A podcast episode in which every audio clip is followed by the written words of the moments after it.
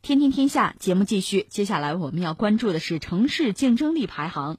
中国社会科学院城市与竞争力研究中心周一发布《中国城市竞争力报告》，指出，我国城市总体呈现南北分化加剧、中西部崛起、东北持续衰落的态势。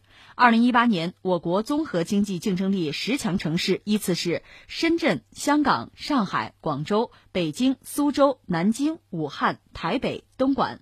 和二零一七年相比，综合经济竞争力前三名的城市没有变化，但是四到十名变化明显。具体来看，台北由上年的第四名跌至第九名，广州、北京的排名分别上升一位至第四名和第五名，苏州、南京分别上升两位，依次。排在第六名和第七名，东莞首次进入全国十强，排在第十位，而天津跌出了十强。报告称，当前东部中心向中部已展示可喜的扩展，中部崛起显示出区域从集中聚集向局部扩散的积极转变。未来中部成功转型将坚实支撑中国区域全面转型，但是同时南北分化加剧威胁区域转型东中扩散的进程，北方衰退似乎是有向南方全面蔓延的危险。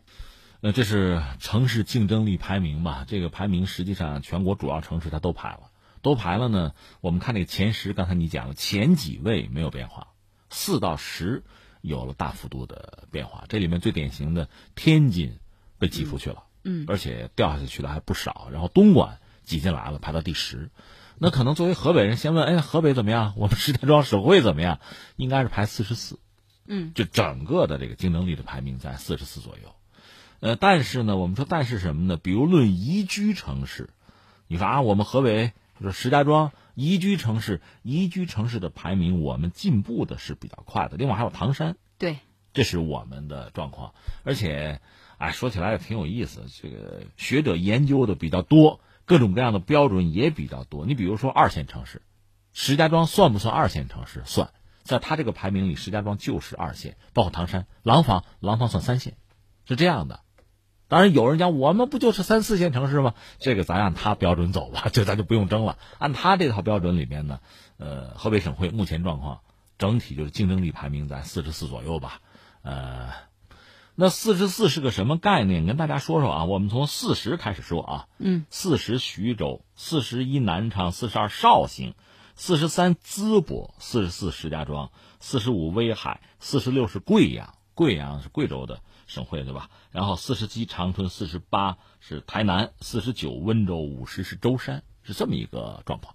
另外，二三线城市要讲宜居能力啊，这个整个宜居城市竞争力指数最高的居然是香港。嗯，我们就不说它了，我就说我们吧。二三线城市宜居能力。这里边呢，二线城市石家庄、唐山、太原、重庆、济南的宜居竞争力上升幅度是最大。你看石家庄上升幅度是最大的，上升四十五位。嗯啊，但是其实您刚才说这个的时候，我就在想哈，呃，虽然说我们石家庄或者是唐山哈，竞争力上升幅度是比较大的，但是呢，在这个宜居城市竞争力当中，依然没有进入前五十名。嗯，这是实话。嗯，咱们作为这个河北人、石家庄人也心知肚明，我们确实应该说，呃，提升啊、改进的空间余地还很大，或者说我们应该有这种紧迫感，要抓紧啊。这是关于宜居，把这个放在一边，我们还说整个城市这个竞争力吧。总的来说吧，呃，它有一套完整的标准，有一套很系列的这个系统啊，对各个城市做测评。我们大概这个状况，其实从我们内心讲，大概这个样子也还。是意料之中吧，并不是觉得很意外。那么从全国范围看，刚才你已经谈到了，这个东西南北，从东西或者东中西这个格局来讲，确实在发生一定的变化。中部在崛起，西部大开发之后呢，发展也是比较快的。东部呢，特别东部沿海地区，是我们一直以来就改革开放以来呢，经济社会发展确实比较快，成效也比较显著的地方。东中西啊是这么个状况，但是南北逐渐的在拉开差距。什么叫拉开差距呢？我理解主要是两点，一个是从经济发展的速率来讲，南方是高于北方，对，越来越快。相形之下，你对比嘛，北方就越来越慢，这是一个。再就是人口，人口出现什么问题呢？从北往南，这个迁徙，嗯，出现这么一个流动，那就说它有吸引力嘛，就这么一个状况。所以这是目前我们经济社会发展出现的一个新格局。呃，既然是新格局，是一个趋向，我觉得不是简单的说对错好坏喜不喜欢，别这么谈。它既然已经是一个现象，是一个状况了，那我们就还是要考虑这里边的原因是什么。嗯，你比如南方经济社会发展，我觉得它这个格局布局上应该说是已经比较恰当了。你比如长三角、珠三角，而且已经发挥了应有的。呃，能力或者叫职责吧，已经已经发挥出来了。那对于周边这个拉动的作用，对于区域经济拉动作用，整体南方经济社会发展，应该说进入一个良性的循环，这是值得佩服，嗯，值得祝贺的。那么相形之下，我们讲到北方呢，它就是这样一个状况嘛。特别是你刚才讲的东北，关于东北这个问题，之前我们在节目里多多少少聊过。我想重复一下我的这个个人的看法吧。这方面呢，各种各样的学者有思考。有对一些原因的考量和对呃未来发展的建议，呃，那么从这个相关职能部门的角度也有自己的判断，也有解决处理相关问题的应对的方法是有。但我个人确实以为呢，现在就是我们今天在看我们整个中国版图上各个地方的发展啊，包括它的职能啊、职责呀，要承担的，就为这个整个国家这个阶段发展要承担的使命，它和当年和之前的阶段有很大的不同了。你比如说，你可以想想，一九四九年开始，我们算，就说上海当年确实是一个轻工业城市，叫什么？一辆车两杆笔，对吧？啊，还有大白兔奶糖，轻工业嘛，很发达。在今天，你再跟我讲上海轻工业城市，你觉得合适吗？它已经是一个全球的，比如在经济领域、在金融领域一个创新领域的中心，它是这么一个定位了。这个状况和当年不可同日而语了。同样，你说东北当年那就是重工业呀。东北的重工业还用说，包括我们河北，河北的钢铁业相当之发达。大家不开玩笑吗？说钢铁全球排第一的中国，排第二的河北，排第三唐山，不有这个说法吗？但是，真的是世事变迁，所以在今天不同的区域哈，在我们今天这个经济社会发展的这个格局、这个阶段，你承担的使命、你的职责有了很大的变化，你的定位、你的角色。应该说和以前是大不相同了。你就拿东北来说，我们说东北重工业基地啊，啊老工业基地呢，呃，包括这方面的各种各样的工业哈，制造业，呃，也包括一些能源资源的开发，有没问题。现在其实也还是，可是，在当年就是四九年之后相当长的那个阶段，它确实是这么一个重要的角色。可在今天，在全国范围内，你如果再讲能源资源啊，讲重工业，讲制造业。它的优势就东北老东北的优势在哪里？你再比一比，是不是就不像以前那么足了？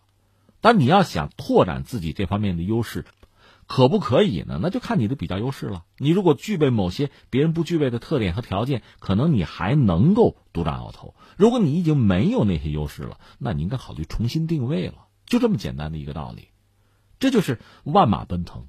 在这个时候呢，大家就是各个的地方，一方面呢，就国家赋予你的使命和责任，你当然要扛要完成；另一方面呢，你自身发展，你要有自己的优势和特点，你要找到自己的目标，就是这么一个不断在往前走，不断修正自己原来的那个决策呀，甚至原来的角色呀，就这么一个过程。